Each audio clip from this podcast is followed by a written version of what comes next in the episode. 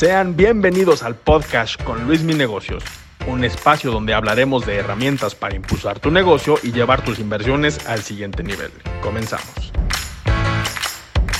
Hola Luis, hola a todos, gracias por la invitación. Eh, como lo dices, yo soy CEO de SafeNest, somos un asesor en inversiones independiente, que es una firma regulada por la Comisión Nacional Bancaria de Valores y que funciona a través de una plataforma, como bien lo dices, y donde los instrumentos de inversión que utilizamos para hacer los asset allocation, los portafolios de los clientes, son los ETFs. Exactamente. Tú tienes experiencia en Vector Casa de Bolsa, una de las principales casas de bolsa de México. Así es, yo estuve, yo empecé en el 2009 en este tema, justo saliendo de la crisis, en una asesora en inversiones independiente, precisamente, en la ciudad de Querétaro eh, de ahí me fui a Vector Asset Management, en, casa de, en Vector Casa de Bolsa en, la Ciudad de México, donde lo que hacíamos era gestionar los portafolios de los clientes más importantes de la casa y gestionábamos también los fondos de inversión de renta variable. Excelente. Y eh, ahí fue cuando empezó el, tema del emprendimiento, de hacer SafeNest, o pasaste antes por una experiencia previa. No, justo ahí empezó, estando yo en Vector, tomé la decisión, hubo ahí un punto en mi vida que me hizo cambiar, que, me hizo cambiar de rumbo, tomé la decisión de emprender esto, eh, lo estuve preparando durante año y medio, antes de renunciar, ya renuncié y me dediqué de lleno a esta parte de SafeNest. Que son, como tal, son estrategias de inversión para los diferentes eh, perfiles de inversionista, ¿no? Desde el conservador hasta el agresivo. Correcto. Nosotros lo que, lo que yo me di cuenta fue que el asset management, que es gestión de activos, antiguamente estaba muy enfocado y sigue muy enfocado a clientes de alto valor patrimonial. Eh, las cuentas chiquitas estaban mal atendidas, eh, las atendía un vendedor, no un profesional en el tema de gestión.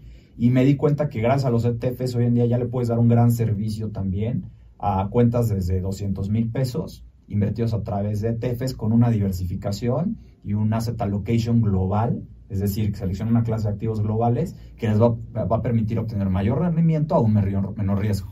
Sí, excelente, ¿no? Digo, yo creo que al final de cuentas, a más conocimiento tengamos de lo que invertimos, vamos a mitigar los riesgos de una mayor manera. Y de esta manera, pues también estamos eh, desmitificando el hecho de que pensamos muchas veces que eh, invertir en bolsa es muy arriesgado, ¿no? Porque el ETF como tal es un instrumento que se encuentra dentro de la bolsa de valores y vamos a hablar de los ETFs más adelante. Pero para empezar, vamos a platicar de un tema súper importante que es la psicología de las inversiones, mejor conocida como...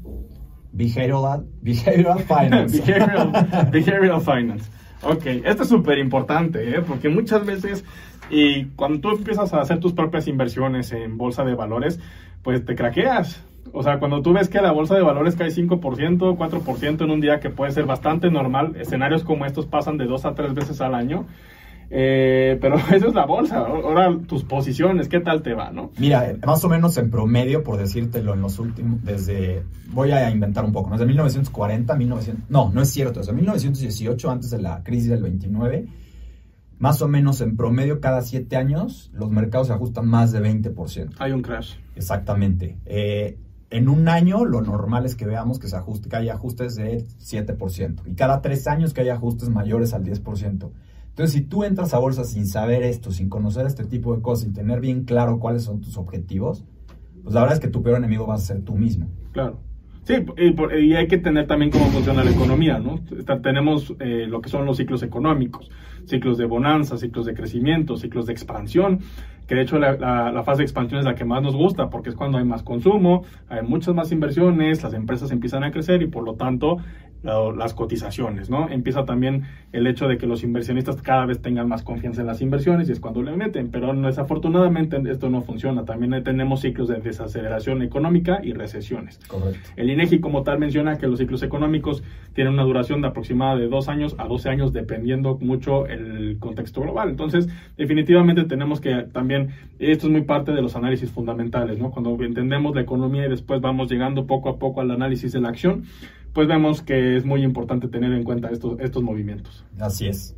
Así es, definitivamente el ciclo económico donde estamos es, digo, es parte de la filosofía de inversión de, la, de, de es entender muy bien en, en qué sitio económico estamos si estamos en, el, por ejemplo, ahorita, probablemente, lo más seguro estamos ahorita en un ciclo económico de crecimiento tardío, ya en la parte final del, crecimiento que empezó en 2009, esa es la realidad. Sí, desde 2009, y de hecho la, eh, la caída por el coronavirus duró tres segundos. Exactamente, no sé, si, no sé si la caída del coronavirus haya realmente cambiado el ciclo económico o seguimos en el mismo. Es que el dinero estaba, O sea, el dinero está guardado.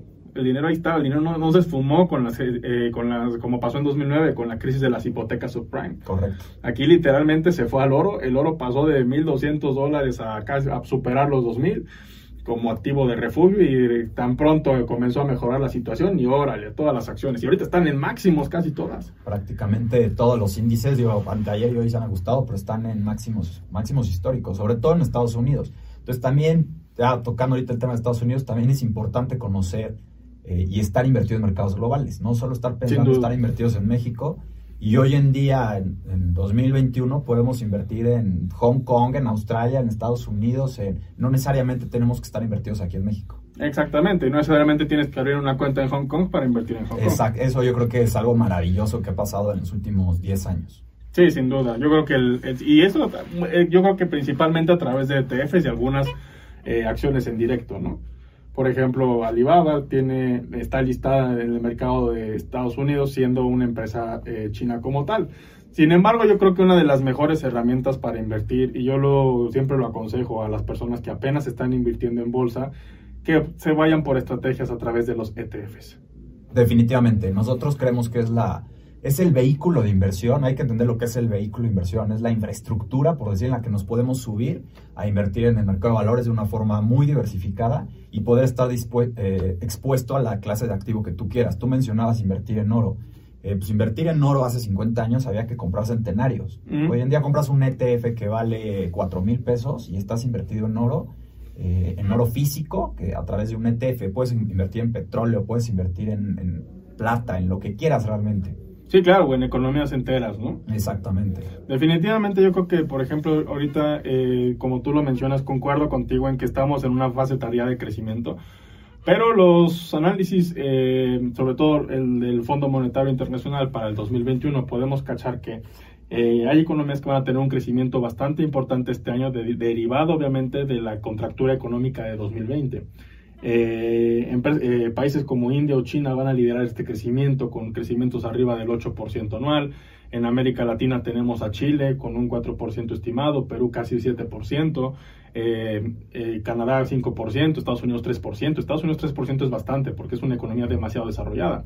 Para el caso de México, pues no, digamos que no va a estar tan positivo el, el, crecimiento económico, pero muchas veces estas perspectivas económicas nos ayudan también para qué instrumentos buscar y que estén alineados a los parámetros de crecimiento. Por ejemplo, si nosotros queremos invertir en China, lo podemos hacer a través de el ETF de China. Correcto. O sea, se menciona mucho también que los mercados van adelantados, ¿no? Que lo que está lo que vamos a ver en la economía para 2021 hoy en día ya está descontado en los mercados. Más o menos hablamos que van adelantados de 12 a 18 meses. Y es por eso que mucha gente hoy en día nos explica, oye, ¿cómo es posible que estén cerradas las economías, que hayamos tenido crecimientos importantes en 2020 y las bolsas estén en máximos históricos? Y, y, es que están descontando lo que tú mencionas. Si bien Estados Unidos va a crecer, en teoría, al 3, 3,5%, pues para una economía como los Estados Unidos, que decreció 2.5, 2.7% en 2020, crecer al 3,5% es muchísimo. China creció el año pasado y este año va a crecer al 8%. Entonces, definitivamente hay crecimiento, hay ahora sí que carnita y es, es las clases de activos en las que tenemos que estar buscando para estar. Exactamente, subirnos al tren, ¿no? Definitivamente. Exactamente, siempre hay que tener una, una, ahora sí que un pie arriba del tren para poder estar ahí y para poder lograrlo justamente es que tenemos que identificar pues, cuáles son nuestros objetivos de inversión. Porque muchas veces te puede llegar un cliente y decir, oye, es que voy a necesitar mi dinero en seis meses. Eh, ¿Qué compro? ¿Qué acciones compro? Pues, esto no funciona así, ¿no? Es, claro. Hay que dejar claro que a qué plazo vamos. Sí, bueno, eh, bueno, también este Warren Buffett decía que si vas eh, no vas a comprar una acción para quedártela 10 años, mejor ni te la quedes. No quiere decir que te la quede 10 años, pero sí tienes que tener muy en mente que vas a, vas a tener que ir a largo plazo, que es donde los, los resultados reales se dan porque en el Inter pueden haber bastantes descalabros, ¿no? Entonces, igual como si tú dices, oye, quiero mi dinero en tres meses, pues mejor vete por instrumentos de renta fija algo, que te asegure que en esos tres meses vas a tener tu dinero y vas a haber ganado pues, un poquito, esa es la realidad. Pues solamente renta fija. Renta fija es asegurar renta, variable, los ETF son renta variable, no hay manera de que puedas asegurar el rendimiento, definitivamente estás corriendo un riesgo. Pero pues como lo sabemos, dinero fácil no existe, ¿no? O sea, Yo creo que eso es muy importante, que es algo que hemos visto el año pasado y este que pues el dinero fácil sí ha existido Entonces yo estoy seguro que el mercado en algún momento pues va a tener que, van a tener que venir esos ajustes y va a tener que venir esa corrección. Sí, claro, y con todo, con Bitcoin, con Tesla, con este tipo de, empresas. Yo ahorita, por ejemplo, a manera de estrategia, en mis portafolios de inversión lo que he hecho es, es fijar bien stop loss porque yo estoy consciente de que esto puede pasar en cualquier momento, una corrección importante. Ya estamos en una época tardía de crecimiento. ¿Cuánto nos va a durar? ¿Un año, dos años, tres años? No lo sabemos, pero lo más... Eso es importante, ¿no? No tenemos idea, ¿no? No, no, te estoy diciendo que mañana, no, no. Para pero nadie, nadie tiene certeza, ni, ni el economista más fregón. De hecho, les dicen que a veces los economistas, seis meses del año, se dedican para decirte qué va a pasar y los otros seis meses te van a, se dedican para decirte por qué no pasó. Exactamente. Entonces... Eh, bueno, afortunado, desafortunadamente nadie tiene la bolita de cristal. Eh, sin embargo, pues sí tenemos el conocimiento, tenemos las perspectivas, tenemos las estadísticas y todo aquello que nos va a ayudar a que nuestros portafolios vayan creciendo cada vez de una manera eh, mucho más orgánica. Así es. Definitivamente creo que el, tener el portafolio que es para ti, el realizar este cuestionario para conocerte a ti mismo, son dos cosas. Es conocer cuáles son tus objetivos, a qué plazo vas y qué tanto estómago tienes. Claro. Porque eh, ahorita es muy fácil decirlo, ¿no? Aunque vayas a 10 años eh, y ves un día que la bolsa, que tu portafolio se ajustó en un año el 5 o 6%, pues hay gente que no lo aguanta, que quiero salir a vender todo y me vuelvo loco. Entonces ahí es donde te, te, te hackeas a ti mismo. Totalmente. Sí, totalmente. Y esa es la parte de la psicología de las inversiones, ¿no? Que tienes primero, no nada más las inversiones te van a ayudar a formarte en temas de conocimiento de educación bursátil y educación financiera, pero también en el tema de la, de la psicología. Perdón. No te me Sí, la psicología es, ah. Pues yo creo que es la, parte más importante, porque muchas veces te lo voy a poner así muy sencillo, ¿no? Si nosotros hubiéramos comprado la bolsa de Estados Unidos en, en pleno 2007, en el punto antes de la crisis, hoy en día estaríamos ganando, no tengo el dato, pero un rendimiento bastante atractivo. El problema ha sido que probablemente cuando se dio, gestó la crisis y hubieras visto tu portafolio con un valor de 25% abajo, hubieras querido vender y entonces te hubieras perdido ya toda la recuperación. Exacto. En cambio, si, hubiera, si, lo hubiera, si hubieras dejado tu dinero invertido, cerrado los ojos y no ver nada nunca, otra historia sería. Sí, totalmente de acuerdo. O sea, ahí sí, eh, Ahí, ahí, yo creo que lo que te ayuda es que tengas una estrategia de inversión y te apegues a ella. Y se van a hacer cambios, se van a hacer cambios. Evidentemente, si algún ETF o alguna sociedad que estés invirtiendo no está funcionando de la manera esperada, pues haces un ajuste, se hace una venta, se hace un asset management y eh, de esta manera pues tú puedes ya eh, ver cuáles son las posiciones que más le convienen a tu portafolio de inversiones para que crezca de una mejor manera. Sin embargo, debes de tomar una decisión eh, con, razonamiento, no, no del... En frío. en frío, sí, porque en caliente, claro que pesa, ¿no? Y, y, nos ha pasado a, ti y a mí que de repente vemos que el mercado cae un día 3%, el día siguiente 3%, el otro siguiente 3% y dices, ¿hasta cuándo? ¿Qué hago? ¿Qué va a pasar? Y también por eso creo que es importante el estar diversificado y por eso es que nos gustan los ETFs. A ver, por ejemplo, si tú compras, el caso de Apple es muy claro, ¿no? Siempre ha subido, es una historia padrísima de crecimiento. Pero si tú hubieras traído Nokia, IBM, eh, Boeing, BlackBerry, eh, BlackBerry, empresas que, que hoy pues no desaparecieron porque nunca, no recuperaron su, valor. Entonces, si tú traes el 100% de tu dinero invertido en Tesla y Tesla se ajusta, probablemente Tesla nunca regrese al nivel que tuvo antes. Ha habido muchas historias de eso. En cambio, si tú estás en muchas acciones diversificado, seguramente vas a recuperar y vas a seguir creciendo tu inversión. Eso es lo importante, la diversificación. Eh, exactamente. Digo, evidentemente nadie sabe, o sea, obviamente pues a todos nos hubiera encantado invertir todo nuestro dinero en Tesla de, a principios del año. Pero era, yo te confieso, era una acción que yo le tenía demasiado, demasiado miedo. Era, era una acción, yo recuerdo hace 5 o 6 años, súper volátil. Era la típica que te metías para estarle cascando a la día. Y y bueno, la realidad es que hoy en día está, si está cara, no está cara, es muy relativo, creo que está en función de muchas cosas. Mm. Yo diría que sí está cara. Está carísimo. Pero vaya, ahora sí que el mercado es quien dice cómo está. No, yo, a mí se me vieron automáticamente por mi stop loss. Yo lo puse en 780 y tocó 780 y ya no tengo acciones de Tesla. Ya estás fuera, pues te fue muy bien. Pues prefiero eso, ¿sabes qué? Se nos fue a 600, 500 y ya se te fue la subidita. Además de que, digo, yo en lo personal identifiqué ya un soporte en el nivel de los 800. Desde principios de enero no se ha movido, o sea, ya llegó a un nivel maduro.